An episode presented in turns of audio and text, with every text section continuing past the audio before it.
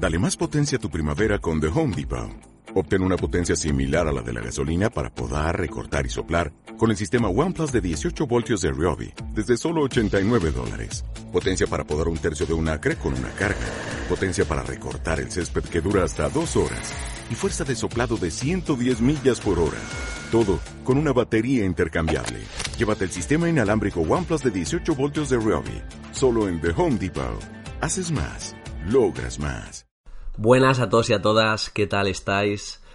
En este nuevo podcast del 22 de octubre vamos a tratar el tema de cómo impactar en la oposición, cómo destacar, o sea, unos elementos para destacar, actitudes, eh, vender nuestro producto de una manera mucho más directa y más efectiva, porque realmente nos ha pasado a todos. Eh, a mí mismo, cuando exponía y cuando practicaba, me pasaba que en mi mente yo tenía una idea, de recursos potentes, de ideas estrella, y decía, mira, aquí sé que al tribunal le va a gustar, porque es una idea que creo que no tiene todo el mundo, es una metodología más llamativa, y yo lo que hice en el proceso de oposición fue practicar muchísimo, o sea, de una manera compulsiva.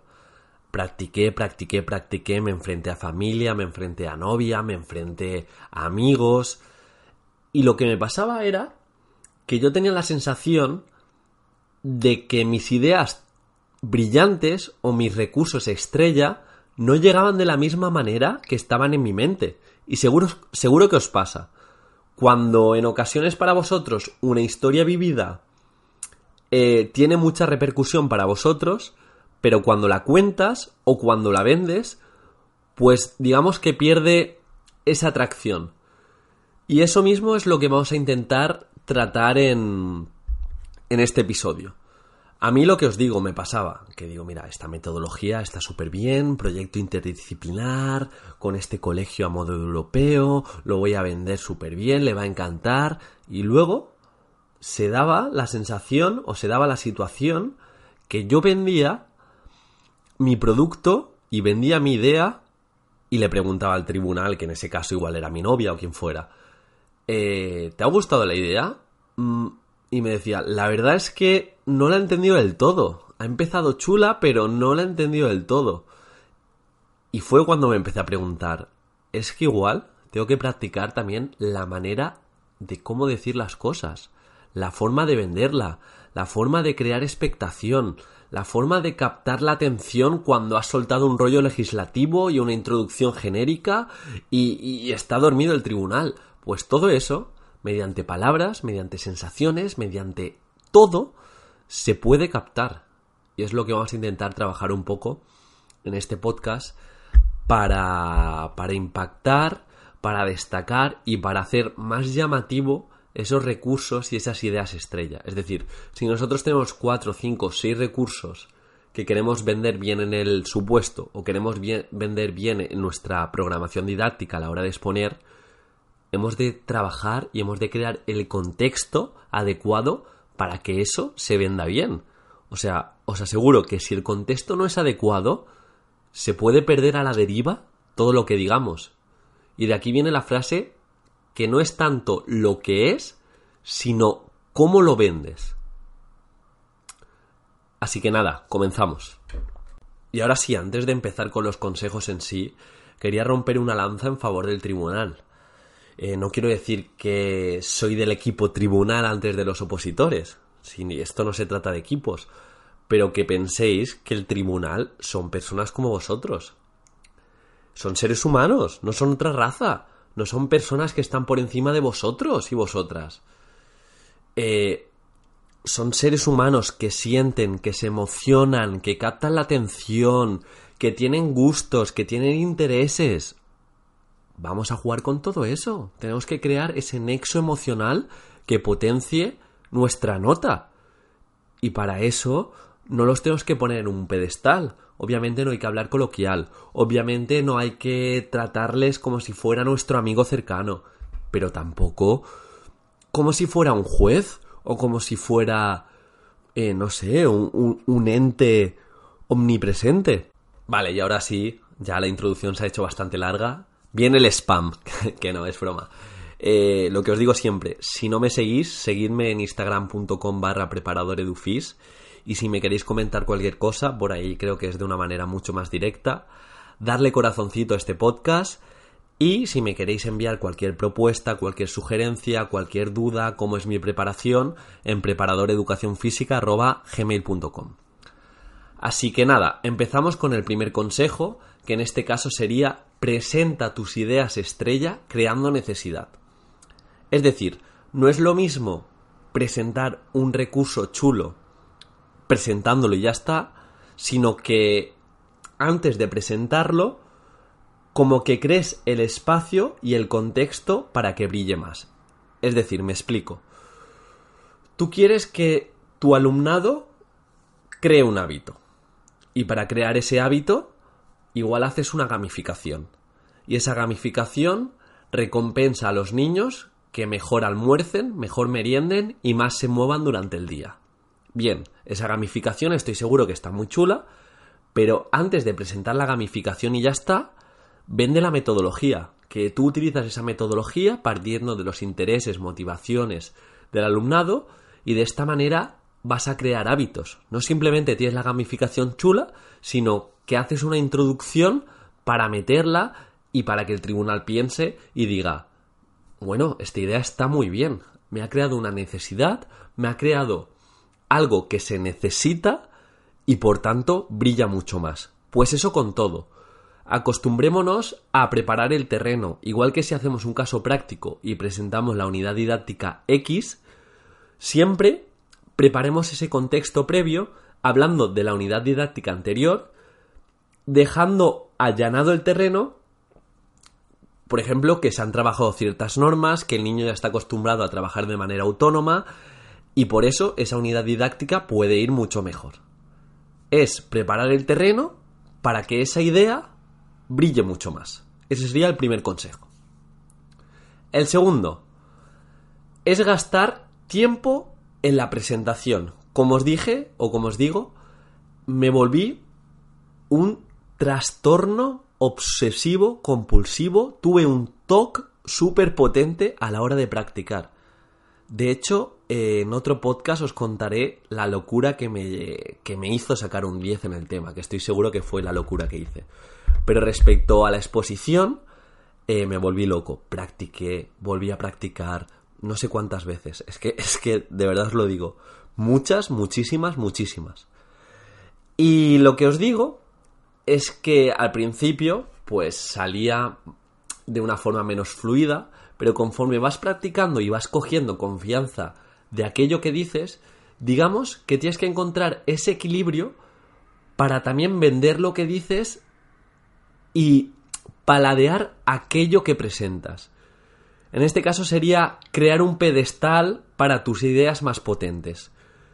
No es lo mismo decir, eh, tengo la metodología cooperativa en la que he hecho un breakout que está muy chulo porque participan todos, a venderlo de esta manera. Y ahora os voy a presentar uno de mis recursos estrella, silencio, que más gusta y que más capta a todo mi alumnado. De hecho, he logrado que a muchos de ellos les empiece a gustar la educación física e incluso le pidan a sus familiares que les lleven a hacer actividad física y en este caso este tipo de prácticas como es la skate room. O sea, no es lo mismo vender una idea o saberse la exposición de manera rápida y desarrollada que a que ya captes y controles tu mensaje para poder usar esas expresiones, esos silencios y de esta manera pues captar la atención mucho más. Y si alguien en ese momento del tribunal está mirando a otro sitio, está pensando sus cosas, que obviamente van a pensar sus cosas, están ahí 8, 9, 10 horas cada día durante casi un mes. Si en ese momento están un poco abstraídos, con ese es importante, ese silencio, ese me muevo un poquito hacia el tribunal, pues le va a hacer un cling y se va a fijar mucho, mucho más en vosotros. Pero eso que os lo da, lo de siempre, la práctica. Practica, vuelve a practicar, ya te sabes todo, vale, ahora practica en cómo decirlo. El tercer consejo es bastante atrevido y si no controláis bien la legislación, de hecho, no os lo recomiendo. Pero se trata un poco de cuestionarse la legislación. Es decir, tú cuando presentas la legislación, que hay que decirlo, de hecho es un ítem que va a tener el tribunal, la puedes presentar, puedes decir que, no sé, para dotar de coherencia mi práctica docente me voy a eh, amparar en el Real Decreto, en el decreto, lo que sea. Pero, un paso para ir más allá y para que digan, mira, este es el chico que cuestionaba la legislación, esta es la chica que me hizo pensar sobre aquel decreto o aquel artículo. Se trata de cuestionar la legislación. ¿Qué quiere decir esto?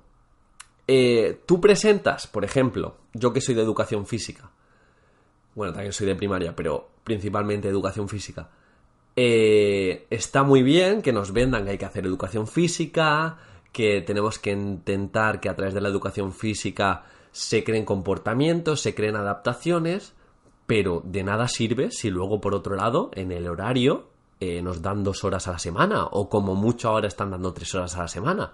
Eh, no es tiempo suficiente. ¿Y por qué no? Eh, igual si nos amparamos en la disposición adicional cuarta, que nos dice la 11 de la promoción de la actividad física y el deporte, una hora diaria, ¿por qué no cuestionamos esa ley que nos dice una cosa y luego la práctica es otra?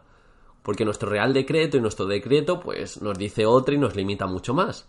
Digamos que es hacer como una reflexión y a la hora de hacer la reflexión eh, poner citas, poner artículos científicos o realizar preguntas retóricas que piquen un poco en la curiosidad, creen ese nexo que va más allá de exponer lo que se nos propone simplemente y que de esta manera nos, nos recuerde más el tribunal. Tened cuidado con esto, no os estoy diciendo que digáis que el Real Decreto no sirve para nada. El decreto es una mierda, es que no sirve para nada. No, no, no, cuidado, cuidado, eh. Que, que hay que respetar, pero podéis cuestionar de manera elegante, podéis hacer preguntas retóricas.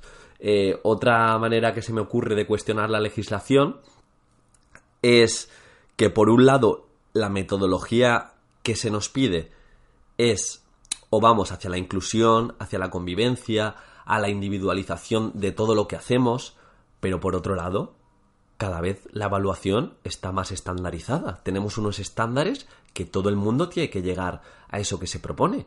Si por un lado intentamos individualizar que haya inclusión y por otro lado tenemos centenares de estándares, creo que no es nada lógico. Podemos nombrar la orden de evaluación, la ley, lo que sea, pero en este punto hacer una pequeña reflexión en la que no estéis de acuerdo digamos que son una serie de herramientas para presentando lo que hay y que nos hagan el tic el tribunal en el ítem, eh, creemos un poquito más de controversia y, nos sigan más de cerca. El cuarto consejo, siguiendo la línea de atreverse, es la recomendación de empezar tanto el tema, el supuesto, la programación, no os digo que los tres, pero bueno, si podéis hacer los tres y tenéis esos recursos para hacerlo, de una manera distinta. Es decir, eh, introducción, conclusión está bien, una introducción a nivel conceptual, una introducción a nivel de lo que vais a decir, pero os pido que vayáis un pasito más allá, una reflexión que os haya pasado, eh, las metodologías o los maestros que han pasado por vuestra vida para elegir el trabajo que queréis, mm, una frase de un niño, una cita que haga pensar, pero que la vendamos bien, acordaros de venderla bien. Ir un paso más allá, crear un epígrafe como extra.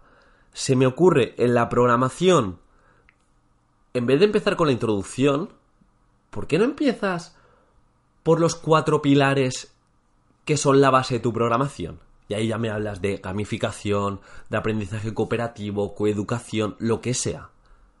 Eh, es como lanzar ese petardo para que te capten y te vean y digan, este chico es diferente, esta chica es distinta. No es un robot que es una fotocopiadora que me hace introducción, el contexto, la adecuación. Por favor, no, no. O en mi programación me acuerdo que cuando la expuse mm, hizo una pequeña actuación de que invitaba al tribunal que se montase en mi nave espacial para seguirme, que íbamos a tener un viaje espectacular. Hice como una pequeña actuación. Ya no empecé por la introducción clásica, ya no empecé por eh, lo que nos dice la ley que hay que hacer. Lo voy a decir lo que nos dice la ley, pero además te voy a hacer una actuación que te voy a sacar una sonrisa. Y si te saco esa sonrisa, estoy seguro que me vas a evaluar mejor. Porque ¿quién evalúa peor con una sonrisa? Pensadlo. Y lo último, sé que mucha gente ya lo hace, pero es muy potente y hay que hacerlo bien. No simplemente hay que nombrarlo, sino hay que hacerlo bien. Y se trata de programar en valores y programar teniendo la inteligencia emocional muy presente. Es decir, sin emociones no hay nada. Y tenemos que saber que los niños son seres humanos. Las niñas eh, tienen emociones. Si no hacemos que estén a gusto, si no hacemos que tengan ganas de aprender, que les gustemos, va a ser imposible alcanzar todos esos objetivos, todos esos criterios, todo lo que se vende. Y para ello hemos de saber cómo se sienten ellos. Hemos de abstraernos un poquito del currículum, está muy bien matemáticas, castellano, lo que sea, pero hay que reservar ese tiempo en nuestras clases para conocer al niño y a la niña cómo se siente, qué miedos tiene, eh, qué esperanzas tiene, qué espera de la vida, eh, qué le hace estar triste, qué le hace estar inquieto, qué le hace sobre todo en este mundo tener esos complejos, esas vergüenzas.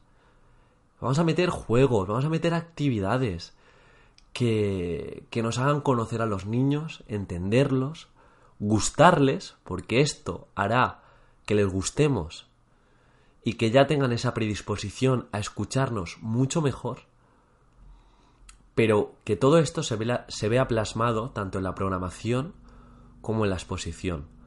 Ahora sí, esto nos va a diferenciar, obviamente, y lo hacemos por sacar mejor nota, pero si os tengo que compartir algo que he aprendido en el poco tiempo que llevo de maestro, me refiero comparado a la gente que lleva 20, 30, 40 años, es que es imposible enseñar a un niño al que no le gustas. Lo dicho, no lo hagáis simplemente por la nota, programar en valores, programar en educación emocional, en conocer a los niños, y de esta manera enseñaréis mucho mejor, captaréis la atención del tribunal y estoy seguro que vuestra práctica docente tendrá mucho más significado. Ya sea cualquier asignatura, desde educación física llevamos diario de emociones, hacemos ver a los alumnos a mejorar su autoestima, a que pongan el foco en aquello que sí que pueden hacer, no en sus debilidades, en sus carencias. Eso ya todo el mundo se lo dice. Desde la escuela siempre es no, así no se hace. No en rojo y en grande. Vamos a cambiar ese paradigma. Y en vez de no, decir, tú sabes hacer esto, vamos a hacerlo mejor la próxima vez. Estoy seguro que vas a llegar altísimo, pero te tienes que esforzar y no poner siempre el foco en ese punto negro de no sabes hacer, no, no, no, sino ¿qué te pasa? Eh, ¿Te ha parecido complicado? Eh, ¿No has podido hacerlo mejor? ¿Por qué crees? Vamos a enseñar a pensar. Vamos a crear seres humanos críticos. Vamos a fomentar la autonomía, la autoestima. Cada vez la autoestima es menor. El móvil se está llevando la autoestima, las, la confianza. Y todo eso se puede, se puede programar y, se puede tener un espacio para, para, decir. Bueno, me he puesto ahora sentimental, me he puesto maestro y, vale, eh, estamos aquí preparando posiciones, ¿no? Espero que os guste este capítulo, ya me despido, mmm, decidme de qué queréis que hable, aunque tenemos ahí un montón de ideas para sacar a la palestra. Y lo dicho, corazoncito, comentad por favor eh, compartid con vuestros amigos y amigas y también enemigos y enemigas, que me viene a mí genial. y nada, seguidme en Instagram, preparador edufis. Un saludo y espero que paséis una semana increíble y en grande.